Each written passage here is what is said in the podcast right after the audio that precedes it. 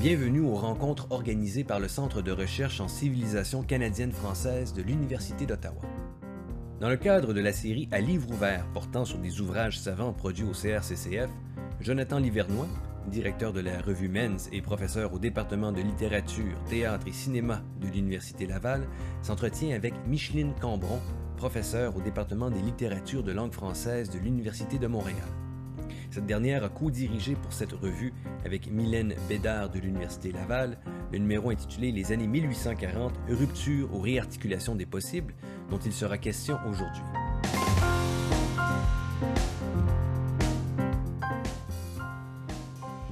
Bonjour, je suis Jonathan Livernois. Il me fait plaisir de vous présenter cette nouvelle balado de la francophonie en contact. Je m'entretiendrai avec Micheline Cambron, professeur émérite de l'Université de Montréal, sur le récent numéro de la revue Men's consacré à la décennie 1840 au Canada français. Bonjour, euh, Micheline Cambron. Merci beaucoup d'avoir accepté notre invitation. Bonjour, Jonathan. Bonjour. Euh, d'entrée de jeu, je vous demanderais évidemment, euh, quelle est l'origine de cette réflexion sur la décennie 1840? C'est une interrogation qui est une interrogation de spécialistes du 19e siècle. Il faut être bien franc.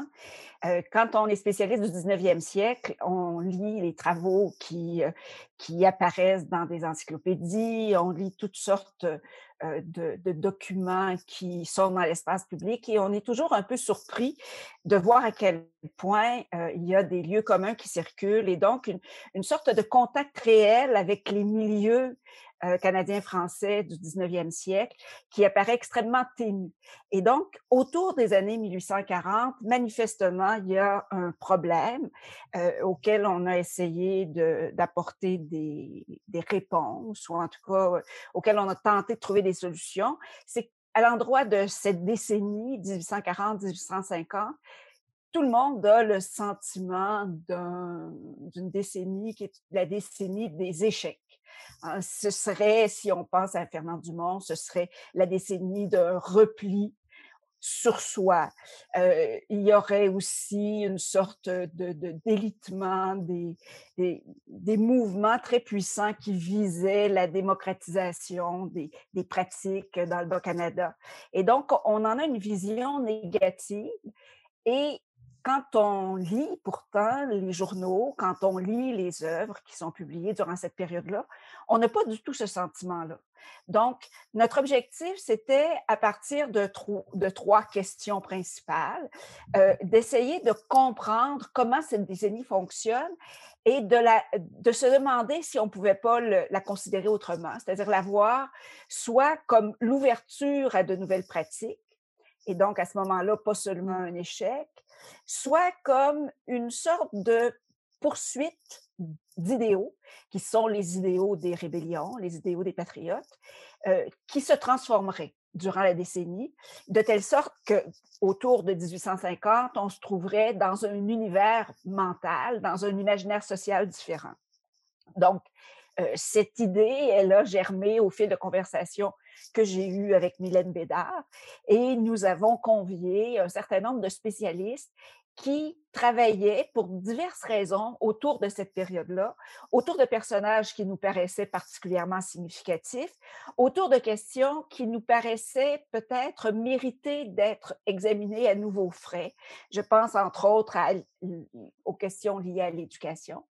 Euh, et donc, c'est un peu comme ça que le, numéro s'est mis en place. Alors, je, vais peut-être mentionner les quatre pistes principales. Au point de départ, on n'en avait que trois, mais rapidement, on a vu qu'il fallait un peu élargir. Alors, d'abord, on s'intéressait à la presse. Qu'est-ce que c'est la presse durant cette période-là? On a beaucoup travaillé sur les journaux de la période précédente, mais pas tant sur les journaux des années 40 et surtout pas sur les journaux des années 40 dans la seconde moitié des années 40. Là, vraiment, il y a, une sorte de, vide du point de vue des travaux. On s'est intéressé aussi à la façon dont le romantisme, qui est le mouvement dominant euh, en Europe euh, durant, et aux États-Unis durant cette période-là, si ce romantisme se transformait durant la décennie. Alors, on sait que bien sûr, le romantisme, il se transforme parce que les grandes personnalités romantiques se remplacent évidemment, Chateaubriand, c'est quelqu'un qui est assez différent de par sa formation, de par ses intérêts, de par ses pratiques, d'un autre grand romantique qui est Victor Hugo. Et donc, on se demandait si, ici, au Québec, on trouvait des choses semblables. Et je rappellerai qu'au au, au, Canada, au Bas-Canada, qui va devenir le Canada-Est, euh, durant cette période-là, il y a non seulement la, la littérature française qui est reçue, mais aussi la littérature britannique et la littérature américaine. Et donc, on, est euh, baigné par des modèles romantiques qui sont assez variés. Troisième piste, c'était celle des pratiques littéraires des femmes. Alors, euh, Mylène Bédard a fait une, thèse qui porte sur la littérature des femmes, la présence des femmes durant la période qui précède 1840. Et elle avait découvert qu'il y avait finalement beaucoup de femmes qui écrivaient. Euh, il y en a un certain nombre qui publient dans les journaux, mais il y en a beaucoup qui écrivent dans la sphère privée, qui écrivent des lettres, et certaines de ces lettres ont une visée publique. Alors, par exemple, quand les femmes des patriotes écrivent euh, au gouverneur pour tenter d'obtenir la libération de leur mari, ces lettres-là sont, euh, je dirais, à cheval entre le privé et le public.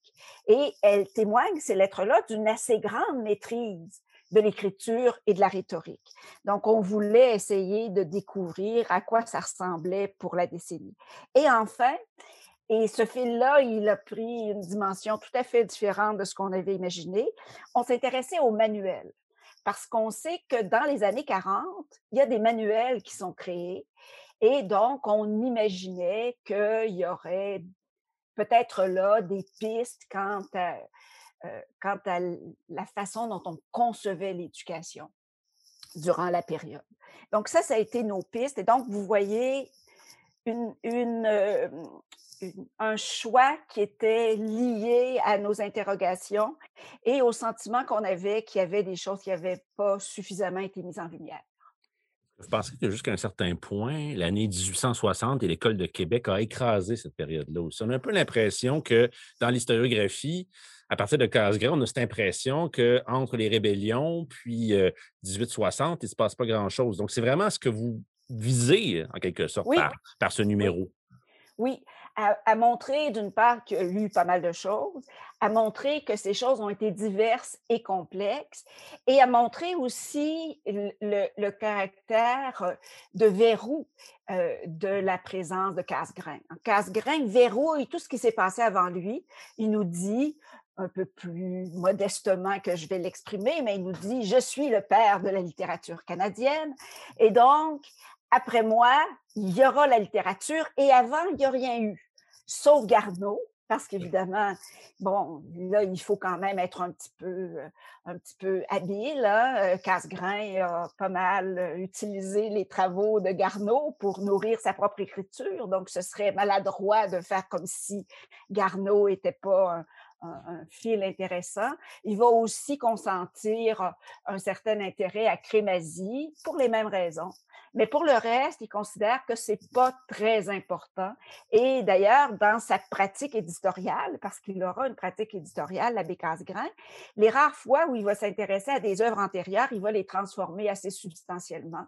On peut penser, par exemple, à l'influence d'un livre de Philippe Aubert de Gaspé-Fils, euh, qui va être réédité par les soins de Casgrain, qui va en changer le titre, euh, enlever les, les, les, mises en exergue qui lui paraissent les plus problématiques, les moins catholiques, mmh. et euh, il va également transformer le récit. Donc, c'est quand même, c'est quand même une attitude à l'égard de la littérature antérieure qui confirme cette espèce de verrou qui va être imposé là, à partir de, des années 60. Vous disiez que vous, avez, euh, que vous aviez convoqué plusieurs chercheurs. Est-ce que vous pouvez nous faire un peu le, portrait de ce numéro, donc les, les, collaborateurs que vous avez justement conscrits pour cette cause de 1840? Alors, je vous, je, vous, je vous, les nomme en vous indiquant ce qu'on leur avait demandé mmh et en vous disant finalement qu'est-ce que qu'est-ce que c'est le résultat. C'est-à-dire ce qu'ils ont fait. Vous savez, quand on, quand on fait un travail de cette nature-là, hein, on vous demande un article, mmh. vous savez que vous n'avez pas l'espace pour réinventer la roue. En mmh. même temps, vous voulez quand même dévoiler des choses qui vous paraissent nouvelles, qui vous paraissent susceptibles de nourrir les travaux ultérieurs. Et donc, bien évidemment, vous ne trouvez pas toujours ce que vous aviez posé comme hypothèse au point de départ. Alors, la, première personne qui, euh, qui est intervenue dans le numéro, c'est bien sûr Mylène Bédard, qui, elle, s'intéressait au rire après les rébellions. Alors, euh, les rébellions, c'est une période où, euh, évidemment, la presse joue un rôle extrêmement important. Il y a euh, non seulement des textes graves et pathétiques, mais il y a aussi des satires assez violentes dans plusieurs journaux, un peu dans le Canadien, mais surtout dans le journal de Napoléon Bain, qui s'intitule Le Fantasque. Et c'est ce journal-là qui continue à pratiquer l'humour après les rébellions. Alors, Napoléon Aubin est à l'origine pas du tout du côté des patriotes. Et peu à peu, il va se ranger derrière euh, ce qu'on pourrait appeler euh, euh, une vision modérée, donc qui serait assez proche de celle de Parent, euh, avec lequel Napoléon Bain sera écroué, puisque tous les deux seront arrêtés, et que malgré son faible soutien à la cause des patriotes, Napoléon Bain passera euh, une cinquantaine de journées en prison pour avoir publié un texte de Joseph Guillaume Barthes dont on va parler tout à l'heure. Bien sûr. Donc, cette idée du rire, alors là, vraiment, c'est un matériau qui est abondant, qui est intéressant, qui pose toutes sortes de questions parce que ce matériau-là nous met en relation. Et je pense que ça a été ça, peut-être l'élément le, le, plus, euh, le plus neuf de, de, de la réflexion de, de Mylène Bédard, c'est de voir que euh, la façon dont Napoléon Aubin se moque des femmes, alors euh, sous couvert de les flatter, il y a toujours des petites vacheries, euh, et bien ça ça correspond assez bien à ce qu'on trouve dans les journaux britanniques, dans la presse britannique et dans la presse française de la même période. Et donc là, en principe, on pourrait se dire qu'il n'y a pas d'originalité de la part d'Aubin, mais dans les faits, euh, Aubin va euh, développer une façon de traiter les femmes qui va lui permettre de montrer les injustices qui ont été commises dans le contexte des rébellions. Et donc, il leur fait jouer un rôle qui leur est tout à fait, euh, c'est tout à fait involontaire, c'est-à-dire qu'il utilise la femme comme opérateur logique pour euh, débattre ou pour condamner des prises de position qui sont celles du gouvernement euh, de transition qui est en place. Et ça se poursuit un peu par la suite pas l'époque de la crinoline, justement, selon on se moquait, ou c'est un peu plus tard, hein, je pense. C'est plus tard, la crinoline. C'est ça, hein, c'est dans, les années 60. C'est ça, c'est la Confédération, c'est vrai. Oui, oui, c'est la Confédération, mais, mais c'est exactement le même type d'organisation. C'est-à-dire qu'on utilise la crinoline pour se moquer d'une certaine frange euh, d'ultramontains et de libéraux selon le journal où on se trouve. Et donc, la femme devient et instrumentalisée dans, ce discours-là. Hein. Elle permet de développer, de filer des comparaisons, des métaphores. Et euh, c'est extrêmement amusant. Euh, et en même temps, ben, il faut relire ces textes-là, euh, comme, comme on en a des extraits dans, dans, le, dans le numéro, pour voir que parfois, on n'est pas tout à fait sûr. Dire que la femme qui écrit renvoie son mari à son boudoir pour s'occuper de ses chiffons, c'est aussi d'une certaine façon souligner que c'est ce qu'on fait normalement de la femme. On l'envoie à son boudoir pour s'occuper de ses chiffons. Et donc là, bien sûr, comment est-ce, avec quel esprit est-ce que ça a été, ça a été écrit, comment est-ce que ça a été reçu, c'est pas si simple de départager les choses, mais c'est intéressant de voir mmh. comment ça se passe. Autre texte qui parle des femmes, euh, celui-là signé par Marc-André Bernier, il porte sur l'héritage des Lumières catholiques chez les Ursulines. Alors ça, c'est un texte qui est absolument exceptionnel parce que ça va à l'encontre de l'image très globale et très uniforme et homogénéisée qu'on a des pratiques euh, du, euh, de, l'Église catholique. Euh, ce qu'il nous montre, Marc-André Bernier, c'est la façon dont les Ursulines, grâce à un nouveau règlement pour l'enseignement qui est créé par l'abbé Maguire, comme on dit à Québec. Hein. c'est ça, qui est créé par l'abbé Maguire, permet de montrer la, la vision très moderniste des Ursulines. Hein, qui, euh, euh, qui, qui, refusent totalement, qui interdisent euh, les, les, châtiments physiques, qui vont également entraîner leurs jeunes étudiantes du côté des sciences, du côté de la géographie, avec des outils exceptionnels hein, pour l'époque. Mmh. Donc, c'est extrêmement intéressant de, de découvrir comment les pratiques des Ursulines leur permettent de former des jeunes femmes qui ont développé un esprit critique, hein, qui considèrent qu'elles ont droit à une autonomie intellectuelle. Ça paraît extraordinaire et les, les, termes du règlement permettent d'envisager ça là, sans, sans couper les cheveux en quatre. C'est vraiment ça qui est l'enjeu. Ben, si vous parliez tantôt de, manuel, effectivement, de, règlement, c'est un peu dans cette perspective. Oui. cette fixe, on est fixé, je pense, beaucoup aussi en la rhétorique, hein, les, les, leçons de Jérôme Demers, par exemple, dans, vers 1835, 40, vont être fixées, parce qu'avant, ben, c'est des notes qu'on se passe. C'est assez intéressant. Puis je pense que c'est un bel élément, en tout cas, du, dossier de voir qu'il y a ce travail qui est fait vers Oui, absolument. Oui, euh, et ça permet de, rattacher ces gens-là aussi, parce qu'il faut bien comprendre que les Ursulines ne travaillent pas du tout en vase clos. Ben Elles sont en relation. Alors, euh, entre autres, il y a eu des correspondances avec Demers, euh, mmh. entre Demers et, et, la supérieure. Donc, il y a là une sorte de mouvement en faveur d'un enseignement qui serait différent de l'enseignement qu'on donne dans les collèges, qui est un enseignement beaucoup plus autoritariste et beaucoup moins tourné vers le développement de l'exercice du jugement et vers le développement de compétences littéraires. Parce que, bien sûr, l'un des manuels qui est au centre du programme des Ursulines, c'est un manuel de rhétorique, justement. Et donc, on veut leur apprendre à écrire. Mmh. Donc, il y a là cette espèce d'ouverture à la sphère publique qu'on évoquait tout à l'heure à propos des, des, pratiques euh, littéraires des femmes. Il y a quelque chose qui se passe mmh. et qui imprègne la totalité ou en tout cas une grande partie des pratiques.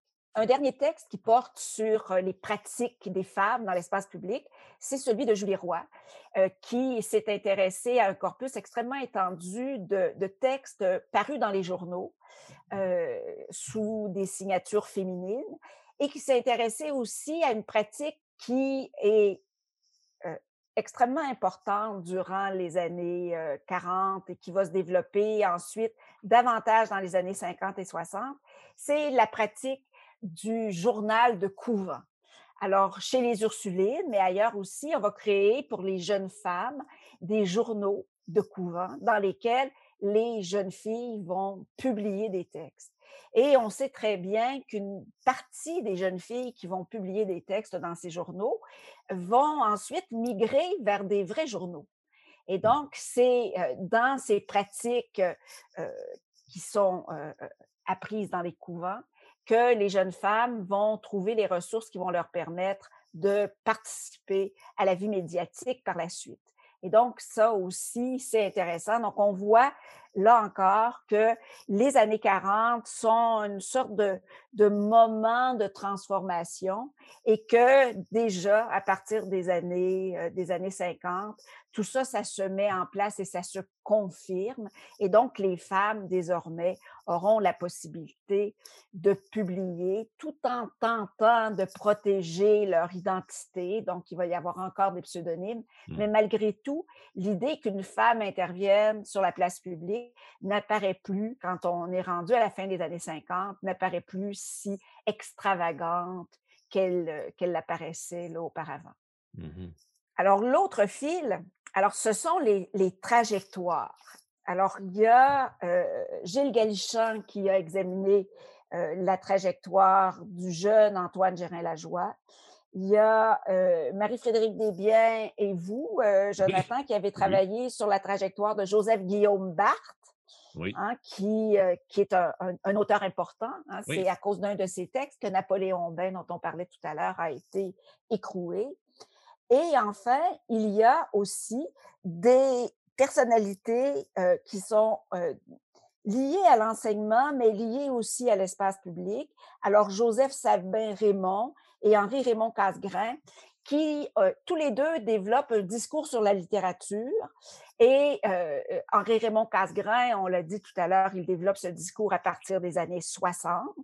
Et Joseph Sabin-Raymond développe, lui, son discours à partir des années 40.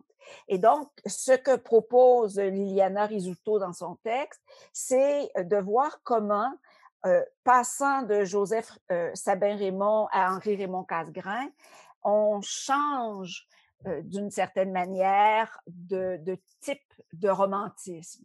Dans le premier cas, on a un romantisme qui est alors, elle dit plus mystique. On pourrait dire aussi qui est davantage imprégné de valeurs religieuses. Il s'agit vraiment de pouvoir bien écrire parce qu'on est inspiré.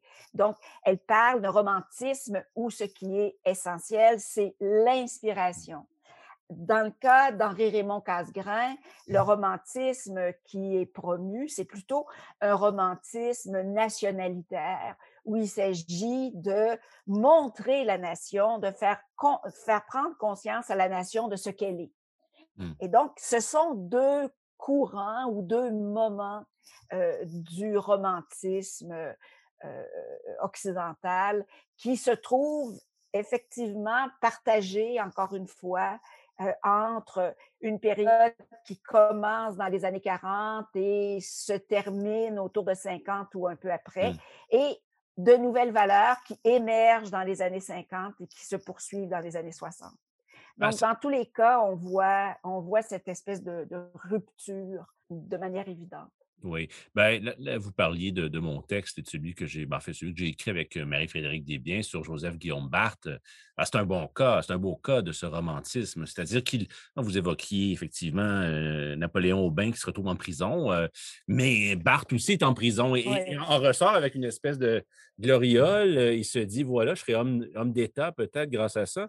Mais rapidement, il va déchanter. Puis on voit justement cette confrontation des différentes conceptions du romantisme. Et il va être attaqué aussi sur, sa, sur, ses épanchements dans les années 1850. Donc, c'est un cas vraiment intéressant, d'autant qu'il a été largement, euh, bon, je ne sais pas si c'était largement oublié, mais en tout cas, il est un peu passé à la trappe de l'histoire euh, littéraire. On le limite souvent à quelques notes dans les histoires euh, littéraires, même les plus récentes, je vous dirais. Alors, c'est un cas que j'ai mmh beaucoup aimé étudier avec Marie-Frédérique Desbiens. D'autant qu'on retrouve hein, cette figure de l'homme de lettres, homme d'État, que Marie-Frédérique a bien étudié dans sa thèse de doctorat, notamment. Oui, oui, vous avez raison de, souligner l'intérêt de Barthes. Moi, ce qui m'a beaucoup frappé dans ce, dans ce texte, c'est la citation où on a, alors j'avais lu pourtant les textes de Barthes, mais bien sûr, on, il faut toujours relire. Et donc, euh, j'avais jamais, euh, j'avais jamais réalisé à quel point les personnages qui, pour Barthes, sont importants, sont ceux qui nous retiennent aujourd'hui. Oui. Ça, c'est probablement ce qui est le plus fascinant. Ce qui intéresse Barthes, les personnalités qui pour lui sont les plus déterminantes dans l'espace public canadien, ce ne sont, pas, euh, sont pas les hommes politiques comme La Fontaine ou mmh. ce ne sont pas les, les écrivains euh, plus, plus populaires, disons. Mmh, euh, ce sont vraiment ces personnalités qu'aujourd'hui on découvre finalement plus modernes que ce qu'on avait imaginé. On les a très rapidement rejetés dans, une, dans, la, dans, dans la première noirceur, hein, celle d'avant 1860, celle d'avant la Casgrain. Et quand on les lit, on découvre qu'il y a là des choses extrêmement intéressantes. C'est ce qu'on voit, par exemple, dans, dans le texte de Gilles Galichat. Moi, j'ai été, euh, euh, j'ai été surprise de découvrir des choses dans, euh, dans cette biographie rapide parce qu'on a beau bien connaître personnages. C'est toujours surprenant, par Mmh. exemple, de- pour moi, de découvrir qu'Antoine Gérin-Lajoie avait, euh, avant de décider de se marier, pensé devenir frère enseignant. Eh bien, ça, ça, ça, ça nous renvoie vraiment à la conception du savoir qui rattache tous ces personnages dont je viens de parler. Mmh. Ce- ce- ils n'ont pas tous la même conception du savoir. Je pense que Joseph Sabin-Raymond et Henri-Raymond Casgrain n'ont pas du tout la même conception du savoir que les autres Mmh. personnalités dont on a parlé. Ils n'ont pas non plus la même conception du savoir que Garneau. Euh, ils n'ont pas la même conception du savoir que quelqu'un comme Napoléon Bain. euh, parce que je pense, et là, je vais parler un peu du texte que moi j'ai Oui, produit. Euh, je pense que euh, ce qui caractérise une grande partie de ces personnages qui fascinent tant Barthes et qui nous intéressent tant aujourd'hui, c'est que ce sont des autodidactes. Mmh. Ce sont des gens qui ont acquis le savoir euh, par eux-mêmes ou dans des circonstances où l'échange intellectuel était ce qui était le plus important. Et là, ça nous ramène un peu au principe éducatif des Ursulines, Mhm. qui sont beaucoup plus proches des pratiques qui ont été euh, celles euh, qui, qui ont déterminé l'avenir de personnages comme euh, Antoine Gérin-Lajoie ou, euh, ou, ou Napoléon Bain ou euh, Garneau. Même Garneau, effectivement, qui a été euh, qui, a, qui a un parcours tout à fait atypique de ce point de vue. Là. Ben, c'est finalement, savez-vous, euh, Jonathan, moi je pense que euh, quand on examine attentivement tous ces personnages qui aujourd'hui nous paraissent plus modernes, Mm. eh bien, ils ont comme caractéristique commune d'être pas mal plus proches de quelqu'un comme Garneau que de quelqu'un comme Joseph Sabin-Raymond. Euh, Ouais. On peut penser, par exemple, à, à quelqu'un comme, euh, comme le jeune Antoine Gérin-Lajoie. Alors, bien sûr, Antoine Gérin-Lajoie va aller au collège, mais il vient d'une famille très Ouais. modeste. Hein. Euh, je ne suis pas certaine. Son, il avait un oncle qui était prêtre, donc qui savait écrire, mais je ne suis pas certaine que son père savait écrire.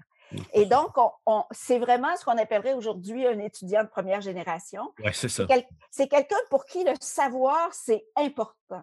Le savoir possède en lui-même une valeur. Et ça, c'est aussi cette, cette- cette position de principe, c'est aussi celle de Garneau, euh, ce- c'est aussi euh, celle de, celle de Barthes. euh, et, et- et de toute une série d'autres personnages qu'on croise là, dans le texte que j'ai écrit qui s'intitule Portrait de groupe des jeunes Oui. gens en lecteurs, en écrivains et en professeurs. C'est caractéristique de presque toutes les personnes qui sont évoquées, euh, cette formation qui est celle que l'on décide de se donner. Mm. Alors, ça ne veut pas dire que ces gens-là ne vont pas, euh, vont pas avoir accès à des savoirs qui ont été constitués par d'autres. Au contraire, ils vont assister à des conférences, ils vont avoir la possibilité de lire des ouvrages dans des bibliothèques, euh, ils vont également échanger beaucoup entre eux. Mais manifestement, pour eux, ce qui est important, c'est que le savoir, c'est quelque chose qui s'acquiert à la suite d'un jugement réfléchi, donc c'est l'autonomie intellectuelle dont je parlais tout à Mhm. l'heure, et qui s'acquiert aussi en contact avec d'autres personnes qui pensent. Et on n'est pas du tout donc dans le régime autoritariste des collèges. Et de ce point de vue-là, c'est intéressant de voir que euh, qu'Antoine Gérin-Lajoie, il n'est pas allé à Saint-Hyacinthe, hein, où était Sabin-Raymond, il était à Non. Nicolet, Oui. où sont passés des, des, des prêtres qui avaient euh, une attitude au plan de, des conceptions éducatives qui était extrêmement différente. Vous évoquiez aussi Jérôme Demers tout à l'heure, qui était au séminaire. Ben, il y a un élève qui est passé par le séminaire dont on n'a pas encore parlé, mais qui est très présent dans cette décennie 1840. Et, et par la suite, on parlait aussi de figures d'écrivains, hommes d'État, hommes de lettres. Ben, c'est Chauveau. Chauveau. Oui. Donc, vous avez- on a un texte aussi donc, de, de Lucie Robert. Est-ce que vous pouvez Oui. m'en parler peut-être un peu de, de ce texte-là? Alors, euh, il faut savoir que Chauveau, oui, il va au séminaire. Il vient d'une famille euh, qui est une famille pas, très bien nantie, mais enfin qui a des ressources. Euh, en même temps, il va se lier, à cause de ses intérêts personnels, il va se lier à beaucoup des autres personnages dont on a parlé. Hein, il croise dans les officines des, des journaux, il croise Garneau, pour lequel il a une admiration sans borne. Il croise Barthes, il croise Napoléon Bain, il va, il va euh, fréquenter au bain, semble-t-il, pas mal. Et il y a des échanges aussi de correspondance qu'on connaît. Donc, euh, Chauveau, ce qu'il fait d'exceptionnel durant cette décennie-là, c'est qu'il va envoyer des correspondances à un journal euh, américain qui est publié à New, York, mais qui est publié en français. Et ce journal, il a, euh, il a comme caractéristique, au point de départ, de parler de la France aux Américains. Alors, c'est le courrier des États-Unis, ce journal. Et euh, le courrier des États-Unis, au moment où Chauveau va y entrer comme correspondant, euh, essaie de reconfigurer un peu ses orientations de telle sorte que le journal diffuse des informations sur tout ce qui se passe en français en Amérique. Et c'est la raison pour laquelle le journal va se mettre en relation avec euh, des correspondants en Louisiane, par exemple, ou des, des, correspondants sur la côte ouest, et évidemment des Canadiens français. C'est grâce à Étienne Parent que cette possibilité d'envoyer des correspondances est donnée à Chauveau. Alors, Chauveau envoie de façon assez régulière des textes euh, les, premiers textes paraissent toujours en première page. Donc, il faut imaginer que ça suscite de l'intérêt. Et l'objectif de Chauveau, c'est de décrire ce qui se passe au Canada français. Je vous rappelle que durant cette période-là, euh, où on n'est plus le Bas-Canada, en fait, on n'est plus rien du tout. Hein, il n'y a pas de régime, euh, il n'y a pas de régime constitutionnel qui soit appliqué durant cette période-là, ou au moment où où Chauveau commence à, envoyer des textes. Euh, il s'intéresse aussi à la façon dont les Britanniques euh, sont euh, perfides et ont à l'égard des, des, Canadiens des attitudes qui sont inacceptables d'un point de vue juridique, démocratique, moral. Et donc, ces textes portent vraiment sur ce qui se passe au Canada. Alors, graduellement, quand même, la situation au Canada se transforme. On va avoir d'abord la promulgation de l'Union le 10 février 1841. Euh, Et ensuite, il va y avoir euh, une sorte de réorganisation du système parlementaire qui va se mettre à fonctionner de manière un peu plus efficace à partir de 45, au moment où euh, il y a un gouvernement là, qui, euh, qui rattache des Canadiens et euh, des, des, Britanniques du Haut-Canada. donc, à partir de ce moment-là, le, gouvernement est plus fonctionnel. Et bien sûr, puisque Chauveau est devenu député, il va envoyer des textes qui sont un peu différents, qui sont davantage des comptes rendus de, de, séances parlementaires. Et il va cesser d'écrire au moment où il devient davantage partie prenante de, de ce, gouvernement qui s'installe pour un grand nombre d'années, qui est un gouvernement plus conservateur, qui deviendra même assez rapidement un gouvernement ultramontain. Mais ce qu'on voit, c'est que le jeune Chauveau, il, d'abord, il a un regard qui ne peut être que le sien sur les choses qu'il décrit. Hein. Et c'est intéressant pour les Canadiens que de lire Chauveau, puisque Chauveau ne pourrait pas publier directement au Canada. Et donc, on va reproduire les textes qui sont parus dans, euh, dans le courrier des États-Unis, dans, dans, un journal comme Le Castor, par exemple, mmh. mais ça donne une liberté de ton et une capacité de critique accrue à Chauveau euh, à l'intérieur de ses textes. Et on voit que peu à peu, Chauveau va devenir euh, davantage un homme politique. Mmh. Et c'est ce qui se passe. Au fond, on pourrait dire, si on regarde le parcours de Chauveau tel que Lucie Robert nous le trace, mmh que Chauveau passe d'une d'une stature d'homme intéressé à la politique, euh, prêt à agir, donc quelqu'un qui tient un peu du révolutionnaire et qui se veut aussi écrivain, vers quelqu'un qui accepte que l'action doit dominer le tout et que donc vaut mieux se rabattre sur l'action politique. Et donc, c'est un peu comme ça que, que, je, que je décrirais le, le, cursus de, de Chauveau. Écoutez, on arrive déjà à la fin de notre balado. Merci beaucoup, Michel Cambon, pour cet entretien. Euh, nous vous rappelons que le numéro qu'elle a co-dirigé avec Mylène Bédard, qui est professeur agrégé à l'Université Laval, s'intitule Les années 1840, rupture ou réarticulation des possibles. Ça a apparu dans la revue Men's il y a tout juste un an.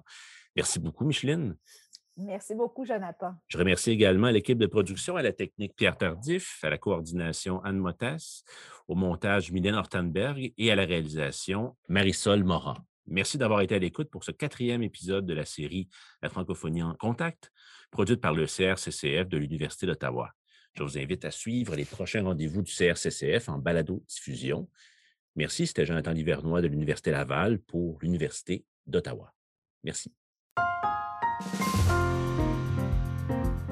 Cette rencontre s'inscrit dans le cadre de la programmation scientifique du Centre de recherche en civilisation canadienne-française.